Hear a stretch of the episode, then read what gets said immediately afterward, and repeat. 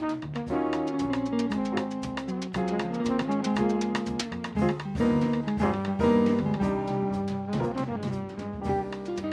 queridas amigas, amigues y amigos que siguen este podcast.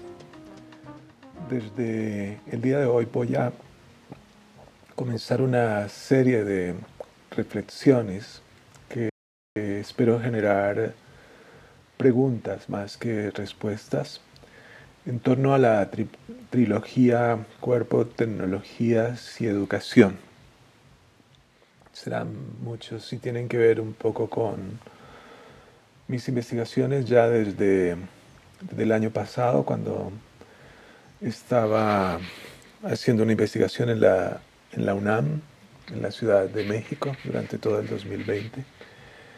Y ahora este año 2021, donde tengo algunas, algunos desafíos de, de investigaciones y de publicaciones.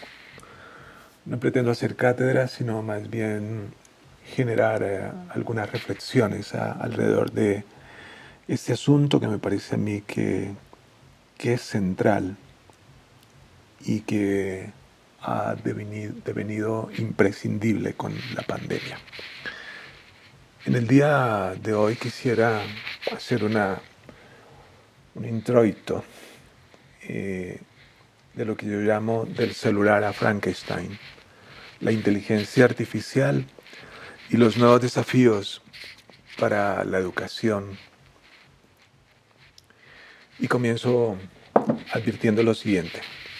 En varias conferencias en, los, en las que abordábamos en diferentes partes del mundo la pregunta sobre cuáles son los nuevos desafíos para la educación del siglo XXI, solía siempre aparecer una pregunta casi inocente. Si es conveniente o no permitir el uso del celular de los y las estudiantes en el aula. Y lo que uno podía percatarse es que los auditorios estaban divididos en, dos tipos de respuesta. Un grupo que lo ve como algo necesario pues se le puede dar la vuelta y ponerlo al servicio de, los aprendizajes. Mientras que otro grupo que lo ve como un inconveniente para la reflexión y para el pensamiento. En cualquier caso, eh, se trata de un objeto que no fue invitado, que irrumpió en el aula, que generó ruido en el proceso de enseñanza-aprendizaje, y una serie de preguntas para maestros, maestros y profesores y profesoras universitarias. Sin embargo, ¿qué es lo que está detrás de dicha pregunta? Yo diría que hay muchas cosas que pueden estar en juego. Si ustedes seguramente han leído a Byung-Chul Han, él eh, tiene la siguiente afirmación en uno de sus textos en la psicopolítica. Dice, abro comillas, el comienzo del siglo XXI desde un punto de vista patológico no será ni bacterial ni viral, sino neuronal. Las enfermedades neuronales como la depresión, el trastorno por déficit de atención con hiperactividad, el trastorno límite de la personalidad o el síndrome de desgaste ocupacional definen ahora el, panorama patológico de comienzos de este siglo. Eso que estaba dicho, cierro comillas, en el 2018 y que lo debatíamos nosotros en el 2019, por supuesto que debe ser sometido a algunas rectificaciones. Sin embargo, ¿qué quería o qué quiere afirmar Shulhan al respecto? Que las nuevas generaciones están fuera de la negatividad que marcó las antropologías, sobre todo el ser hereditarios de una antropología cristiana y, católica, y de una negatividad advertida por uno de los grandes filósofos de la negatividad, por Hegel, y el ingreso a las sociedades neoliberales se ha hecho con la afirmación de la libertad. En otras palabras, ya no estamos en las sociedades disciplinares y del control de Foucault, sino hemos caído en la psicopolítica. ¿Esto cómo afecta a las escuelas y la educación? La obediencia ya no es el valor máximo, sino las escuelas tienen que adaptarse más bien a haz lo que quieras, no como una configuración propia de la pedagogía, sino como la manera en que el neoliberalismo ha ido captando la educación. Por consiguiente, no se trata solo del celular que está en juego, sino de niños, niñas, adolescentes, ya no son los mismos, cuando los maestros seguimos siendo los mismos.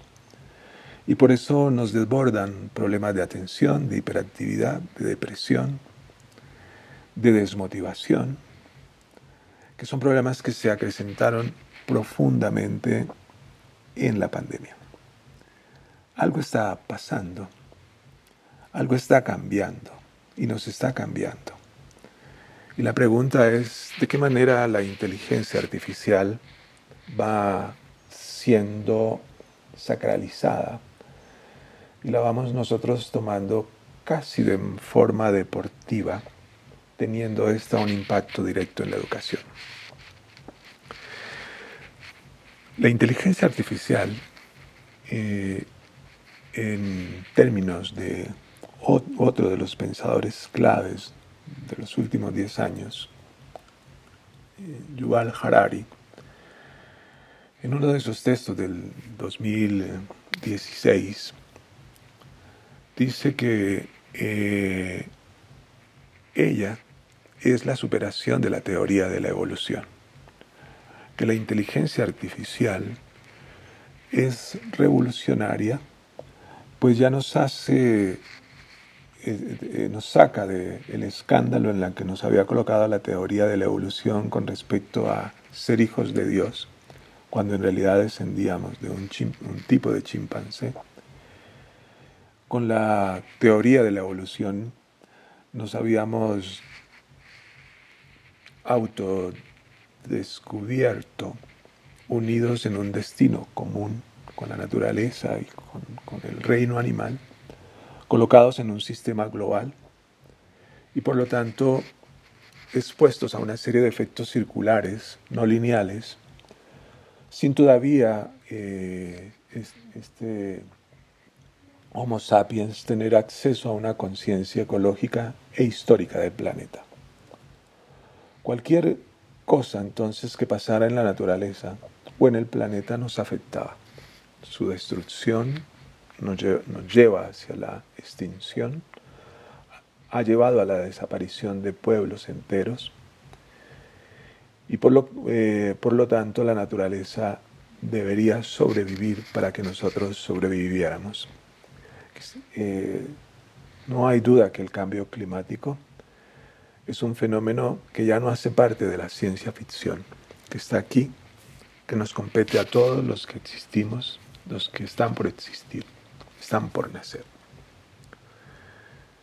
En lugar de la teoría de la evolución, unirnos a la naturaleza, una teoría que, ya tiene más de 100 años, la teoría de la, de la evolución nos ha colocado en una distancia más grande entre los seres humanos y la naturaleza de forma paradójica y contradictoria, porque nos presentó con la capacidad de ser superiores a medida de que la evolución ha, ido avanzando, como si no pudiéramos separarnos nosotros de aquella sentencia de Protágoras, abro comillas, el hombre es la medida de todas las cosas, cierro comillas. Incluso una mala interpretación ha llevado a considerar que existe un tipo de, Homo sapiens superior a otros, lo cual ha dado origen a una lucha entre razas o a ese supremacismo blanco que el expresidente Trump se encargó de fortalecer en Norteamérica y en el mundo. No obstante, dicha o tal superioridad tiene zonas oscuras. El individualismo es un individualismo profundamente articulado con el capitalismo y el discurso de la libertad que proviene de la filosofía de la, de la libertad con John Locke, por ejemplo, está articulado profundamente con el neoliberalismo. Y estos dos discursos, o prácticas, más bien, el individualismo y la libertad, nos están llevando a lo que para muchos pensadores consideramos la muerte de la alteridad. Una libertad que implosiona desde dentro hasta el punto de convertirse en una dictadura el poder y el supuesto poder de la ciencia que ha sido puesto en evidencia en el tiempo de la pandemia, se ha ido usando en dos bandas. La una para el mejoramiento de la vida y la, el otro para intereses de muerte y de destrucción, que fue muy bien analizado por algunos de los pensadores de la Escuela de Frankfurt. De este modo, el desarrollo del capitalismo en su versión más pura y actual, que es el neoliberalismo, que tiene sus inicios con Margaret Thatcher y Ronald Reagan, ha ido de la mano con la filosofía liberal, lo cual se traduce hoy en los sentimientos personales son la suprema autoridad para las relaciones interpersonales. De hecho, hay toda una una filosofía de los sentimientos que se exacerba en las redes sociales. Existe la política de las emociones, que en algún otro podcast lo tocaré de manera más profunda. Pero volviendo a la, a la línea central que quiero desarrollar, esta forma de filosofía liberal propia del, del neoliberalismo nos ha ido colocando una serie de axiomas incontestables. El cliente siempre tiene la razón para la economía, lo cual es súper peligroso para la educación como un derecho. La belleza está en el ojo del observador para el arte contemporáneo. Conocemos las rupturas que se, han provocado alrededor de esto. Y él piensa por ti mismo de la, educación. El, el jus el Chucán, Wiccan, y esta otra fortaleza que tiene hoy la educación de, un individuo capaz de pensar por sí, por sí mismo, que es igualmente muy criticado por los educadores.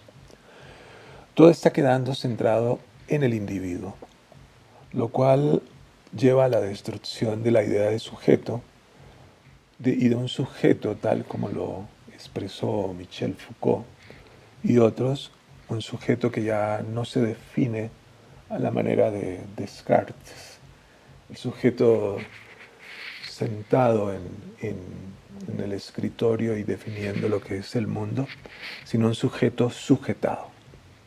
Y un sujeto sujetado de acuerdo a Marx, a Nietzsche y a Freud, quienes fueron muy inactuales en su época, sin embargo, me parece hoy el mundo sigue teniendo una necesidad profunda del análisis marxista, pues es un mundo que se conduce profundamente y básicamente por la economía, un mundo nietzscheano, porque ha devenido ese último hombre que ya no es héroe, sino es una especie de, traidor, como lo señala Slavoj Zizek en este libro hermoso del, del títere y el, enano y el núcleo perverso del cristianismo.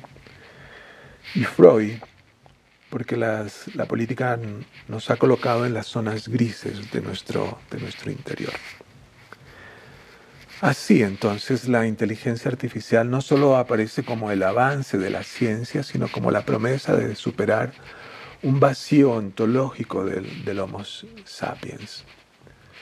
Esas determinaciones biológicas, cognitivas, humanas, que la historia no cesa de repetir, por fin pueden ser superadas con la inteligencia artificial. Podemos escapar de la teoría de la evolución y debemos ingresar entonces al diseño inteligente. Es lo que llama Harari, podemos pasar del Homo sapiens al Homo Deus.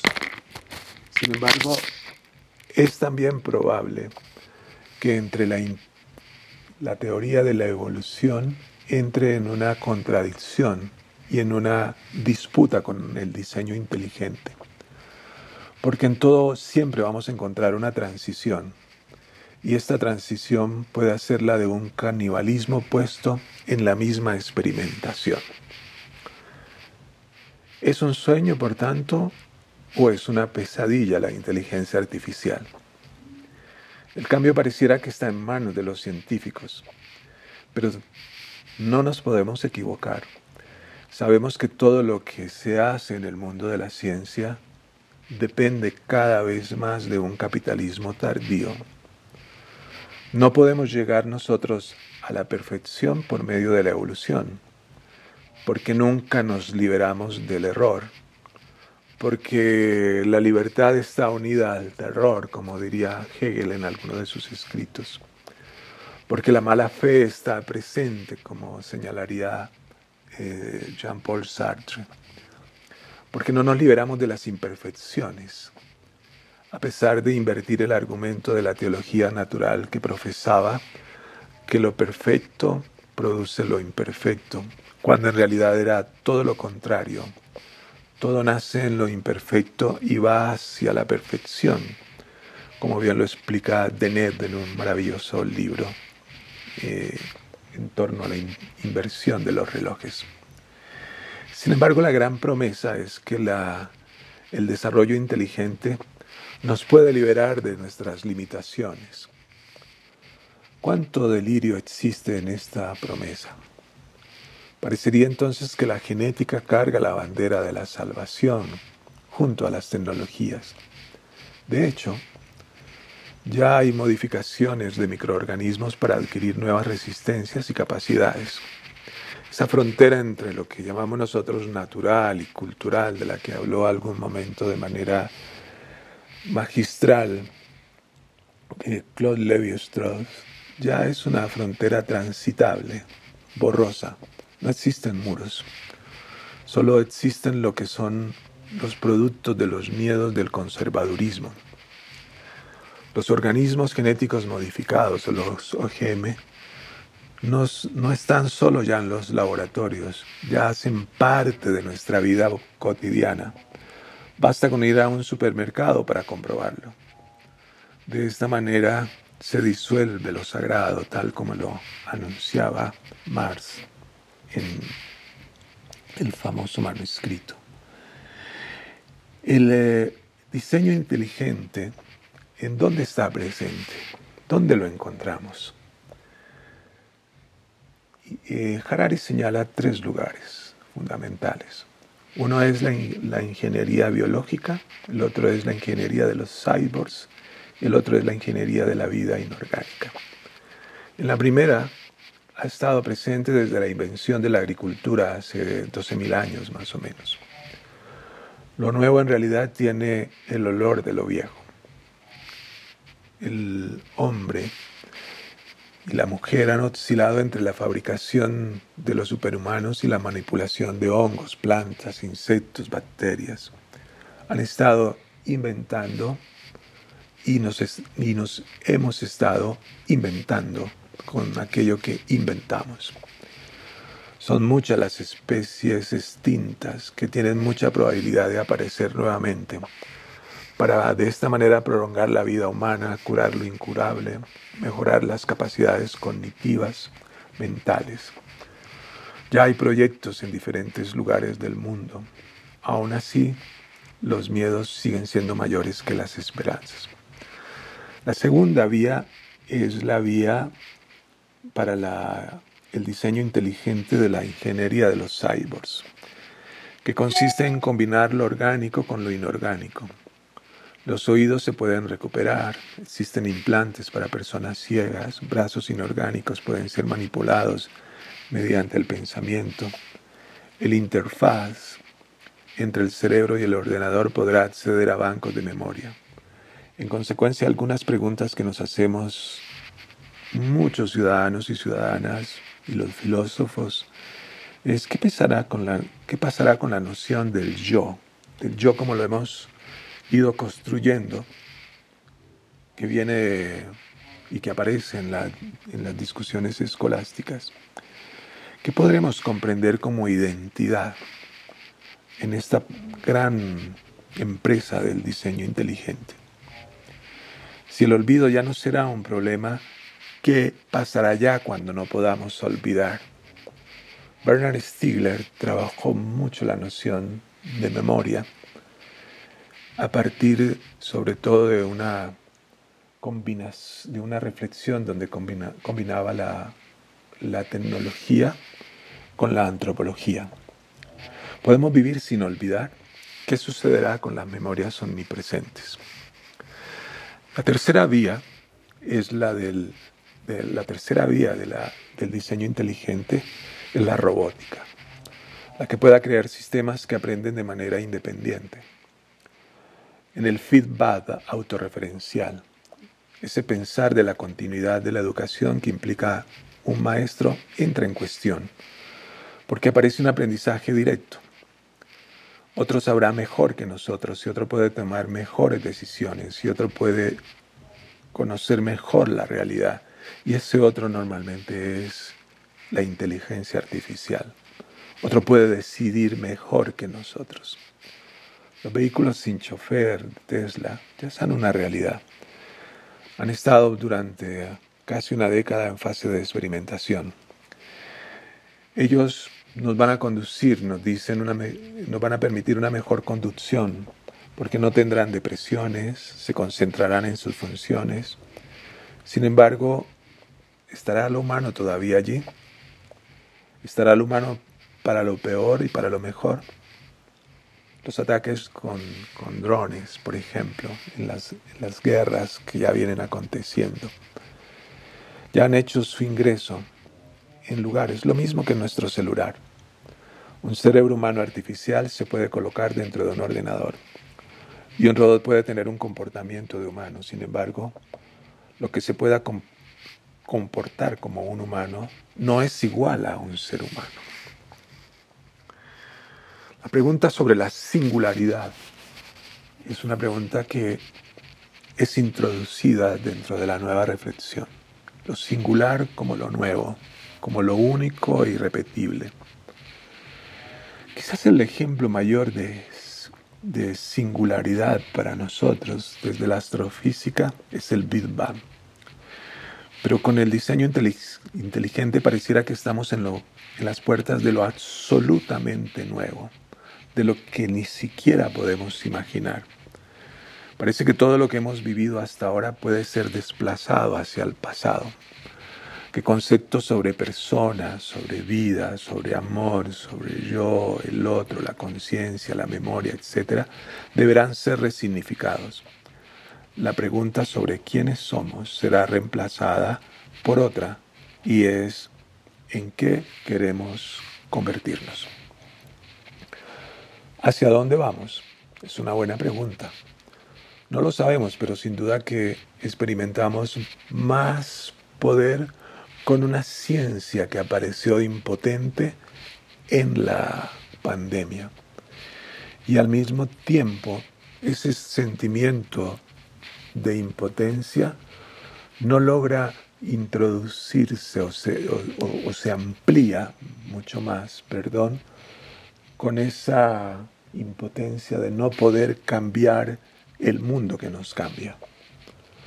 Las capacidades de creación son mayores y directamente proporcionales a las capacidades de destrucción. ¿Qué irá a pasar con todo el poder que, que se está adquiriendo y que está quedando en muy pocas manos? Como por ejemplo este que se basa en las tecnologías y el capitalismo de la vigilancia. eh, que comenzó a desarrollar Google desde hace ya algunas décadas. Quizás esta es una de las preguntas de la ética contemporánea. El mundo dominado ahora por este enfoque neoliberal de libertad, de democracia, de derechos, de mercado libre, es quien tiene en sus manos el poder de la ciencia y del diseño inteligencia. Pero ¿quién puede colocar más en riesgo la libertad? ¿El neoliberalismo o el diseño inteligente? Puede correrse el neoliberalismo, puede debilitarse, pero el diseño inteligente es muy probable que continúe. Así el alma de los cristianos se convertirá en una fábula. Serán los genes, las hormonas y las neuronas quienes para la ciencia tienen la verdad de la conciencia y las claves para entender el libre albedrío. Las decisiones que cada uno de nosotros toma solo tienen una relación con nuestro código genético. En realidad, y dice una parte de, los científicos, todos y cada uno seguimos a nuestros genes, hormonas y neuronas, pues no somos sino eso. Considera eh, la narrativa nuclear del diseño inteligente. Luego la doble tenaza a la que nos enfrentamos es todo es neuronas, todo puede ser predecible por las neurociencias, todo puede ser manipulable por las ingenierías y las tecnologías. Así, colegas, amigos y amigas, un deseo no es ya un deseo. Un deseo es un proceso bioquímico generado en el cerebro. Por tal motivo las decisiones se pueden anticipar, como bien lo entendió Cambridge Analytica, como lo entienden todos estos asesores y asesoras del mercado, de la política, de la economía. Por tal razón no es cierto que las cosas pasan, porque así lo quisimos, sino porque hay quienes quieren que así sucedan y esos quienes quieran que así suceda, hacen parte del mercado, al que se somete también la política. La gran paradoja es que en los tiempos en los que la libertad está triunfando por encima del paradigma marxista, de la emancipación que parece caer en la obsolescencia, hace cada vez más parte esa libertad individual de la gran empresa de la manipulación ejercida por la ciencia y sobre todo por los medios de comunicación y en particular por las redes sociales. Así daría la impresión de que el problema ya no son las dictaduras o los gobiernos autoritarios. Eso hace parte del discurso intervencionista de los Estados Unidos y del norte el problema en realidad está en las sociedades neoliberales, que son la gran mayoría del planeta, porque ya tienen los dispositivos para incidir en nuestros deseos. Así en las sociedades supuestamente libres hay más manipulación que en ninguna otra. En las sociedades del norte se experimenta mayor opresión que la que ellos consideran que nosotros experimentamos en estos pequeños estados gobernados por dictadores. Las emociones, el miedo, la depresión son estados que se crean, que se motivan y en los que se asienta la política. Durante mucho tiempo nos equivocamos al creer que una idea era solo un objeto alejado de las emociones. En realidad, no hay ideas sin emociones y los estados de vida son cerebrales y hacen parte de la psicopolítica. La inteligencia artificial es, por tanto, además de una realidad, parte de un fetichismo de la tecnología que logre que deseamos lo que nunca deseamos. De esta manera el individuo se hace inexistente porque en realidad solo existe un, individuo, un individuo. Así la inteligencia emerge como la más importante respuesta a un individuo escindido de su conciencia y libertad. Luego la nueva inteligencia tomará mejores decisiones que las tomadas por nosotros.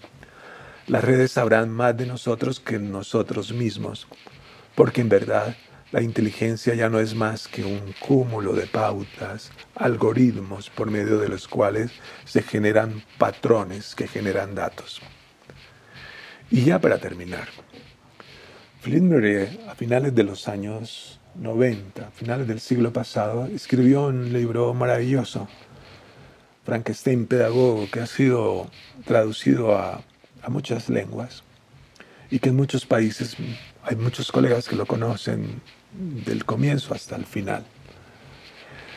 En este libro, y siguiendo la novela de Mary Shelley, el Frankenstein, nos recuerda que el gesto de la educación, de todo acto educativo, ha sido a menudo fabricar un hombre o una persona con algo en lugar de formar a alguien con algo. Y esa tentación de la educación tiene un límite. Para él el límite es la libertad. El principio de la educabilidad de Philippe Maurier va de la mano con el principio de la libertad. Y si toda persona es educable, nadie puede aprender por otro. Y de esta manera combina los dos principios. Luego la educación tiene sus propios límites. Y no hay educación cuando se viola el principio de la libertad o cuando decretamos que alguien no puede aprender. Así, los procesos científicos y técnicos tienen un lado perverso. Pero así como es peligrosa la ciencia sin conciencia, dice Maurier, es igual de peligrosa una conciencia sin ciencia. Si la ciencia rompe con la libertad, destruye la misma educación. Pero la libertad tiene la responsabilidad de entregarle a la ciencia su función de ser un instrumento que nos ayude a comprender, a dominar y anticipar, a encontrar funciones y, y constantes para, no, para que no repitamos los mismos errores. Por lo tanto, la ciencia no puede ser lo contrario de la libertad. Y atrevería a decir, la ciencia no puede ser el todo de la educación. La medicina nos ha ayudado a combatir el sufrimiento, ciertamente, pero no a eliminarlo. Y esos alcances de la medicina no los podemos tirar por tierra. La ciencia ha sido un gran avance, y de alguna manera nos ha ayudado a garantizar nuestra libertad.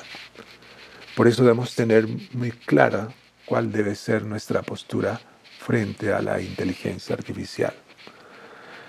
Esa conciencia sobre el mito de Frankenstein para nosotros los maestros y maestras debe llevarnos también a desconfiar del oscurantismo que se esconde en la fabricación de la educación, pues queriendo hacerlo mejor, lo que hacemos es evitar pensar. Ya habrá alguien que piense por nosotros, de la misma manera que toma las decisiones por nosotros. Ese tecnicismo educativo es un peligro, porque lo que hace es perfeccionar un sistema de desigualdades. Aquellos proyectos que consideran a los estudiantes como una materia prima, aquellas investigaciones que intentan modelar procedimientos precisos, en realidad están inspirados en el gesto esencial de Víctor Frankenstein.